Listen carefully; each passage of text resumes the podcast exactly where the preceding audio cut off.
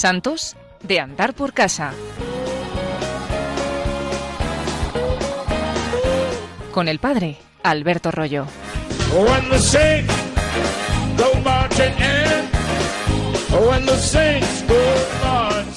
Quiero hablaros de un caso muy curioso. No es extraño, pero es curioso. Es el caso de un fiel cristiano que se santificó primero como casado, después como viudo y como religioso al final. Y además su hija también está en proceso de canonización. Por lo tanto, el caso se hace más curioso todavía. Padre e hija, camino de los altares. Padre e hija, cuya causa ha llegado al final prácticamente al mismo tiempo, se discutió en Roma, en la Congregación de los Santos, por parte de los consultores teólogos de la congregación, el caso de la santidad de los dos. Se discutieron por separado las virtudes de cada uno, pero en una misma tarde. Y esto es hermoso, como el padre y la hija han llegado los dos al final del proceso. También os tengo que decir, ya desde ahora, que en el caso de los dos, los teólogos dieron un voto afirmativo sobre la heroicidad de las virtudes del padre y de la hija, con lo cual a lo mejor podríamos verles beatificados juntos.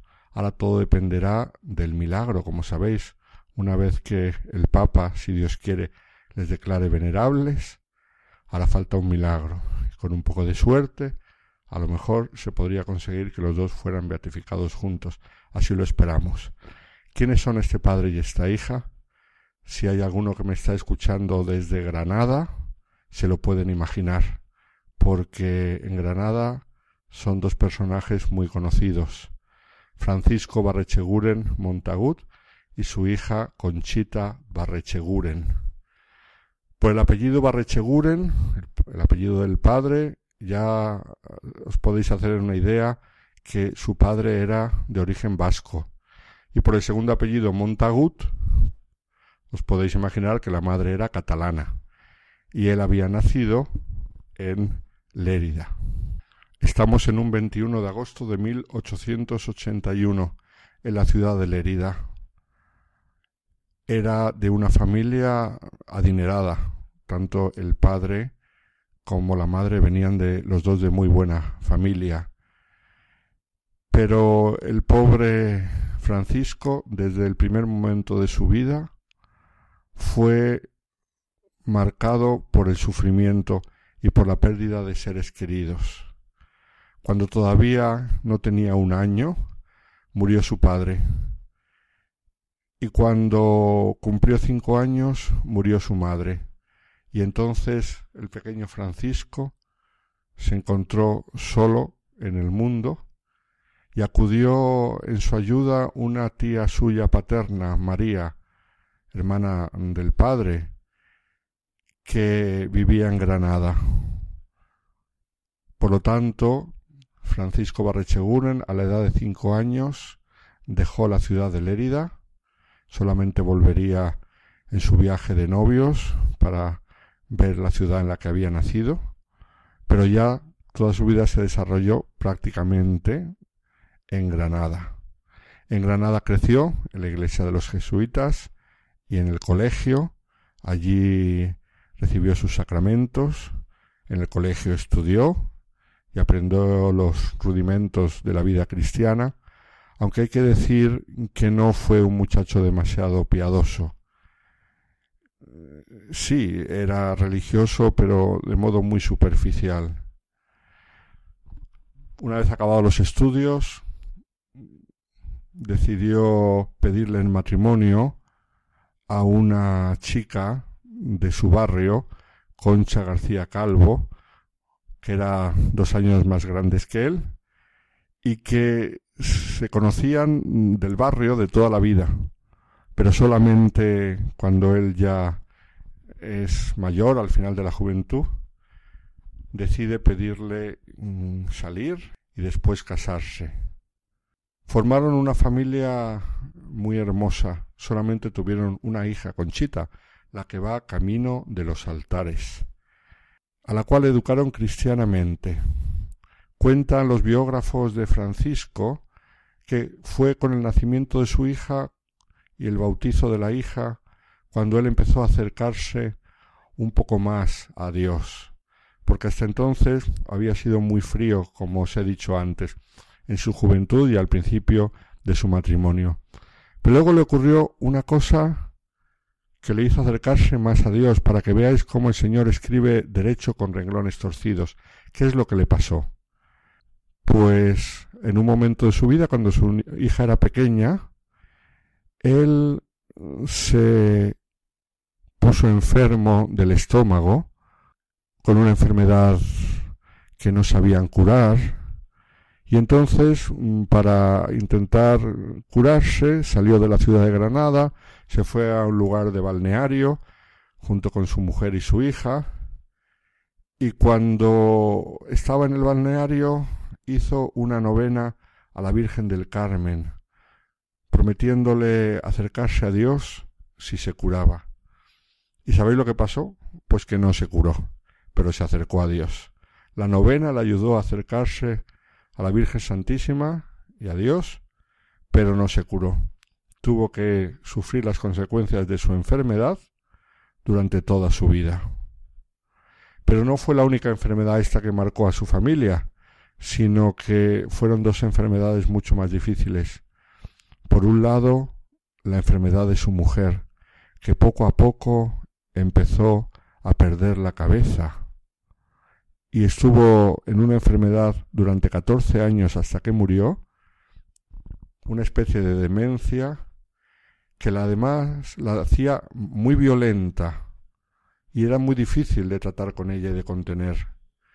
Y entonces nos cuentan los que le conocieron que él en la enfermedad de su mujer tuvo una paciencia infinita. Y leemos de su proceso de canonización lo que dice un testigo.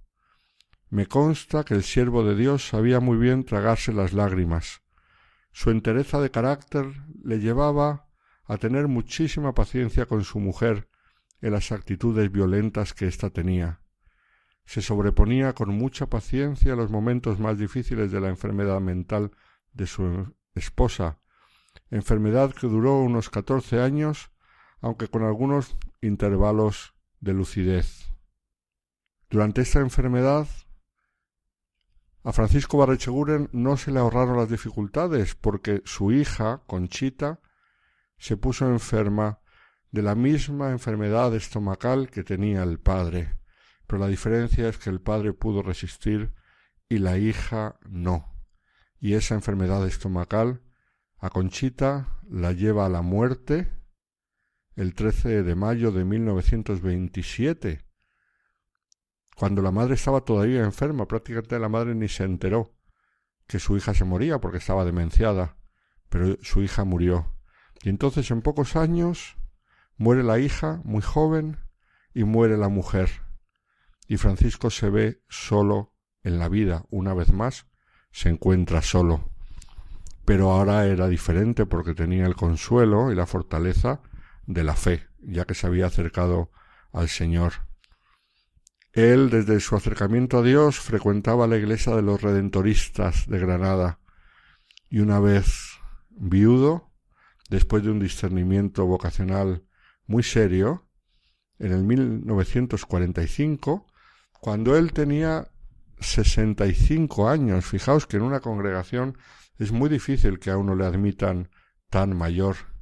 Y sin embargo le admitieron porque vieron en él una persona de bien, vieron en él recta intención y vieron en él auténtica vocación, pues con 65 años entró en el noviciado de los redentoristas. Primero el postulantado lo hizo en Granada, después le mandaron a Madrid, después a Nava del Rey en Valladolid, y una vez hecha la profesión religiosa en 1947, le mandaron a Astorga a completar los estudios, fue ordenado sacerdote, fijaos lo mayor que era ya, y de vuelta a Granada.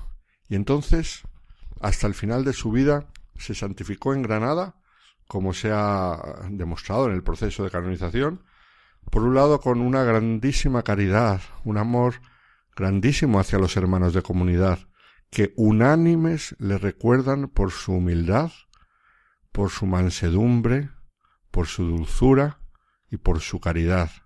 Pero luego además le pusieron de encargado de la iglesia de los redentoristas allí en Granada y estaba todo el día en la iglesia recibiendo gente, hablando con unos y con otros, la gente iba a pedirle oraciones, a pedirle consejo, siempre dispuesto a dar la comunión, según lo que se hacía en aquella época, que se celebraba la misa, pero luego la gente comulgaba en distintos momentos del día, fuera de la misa. Y él siempre dispuesto y a llevar la comunión a los enfermos. En Granada mm, se hizo muy famoso por su caridad, por su acogida, por el cariño con el que trataba a todos los que se acercaban a la iglesia de los redentoristas. Francisco Barrecheguren Murió en el año 1957, de modo improviso, mientras rezaba el rosario. Después de tantos años de enfermedad, no murió de la enfermedad, sino murió al improviso, y fue sepultado en primero en el cementerio de los redentoristas de Granada, y después fue llevado junto a la tumba de su hija. Los dos allí esperan la resurrección final pero los dos van camino hacia los altares, pero ya tenemos el modelo y el ejemplo del Padre que pedimos que interceda por nosotros.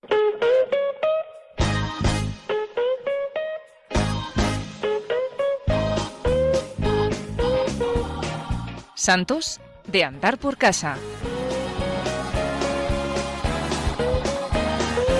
Con el Padre Alberto Rollo. Marching in. Oh, when the saints go marching in, I want to be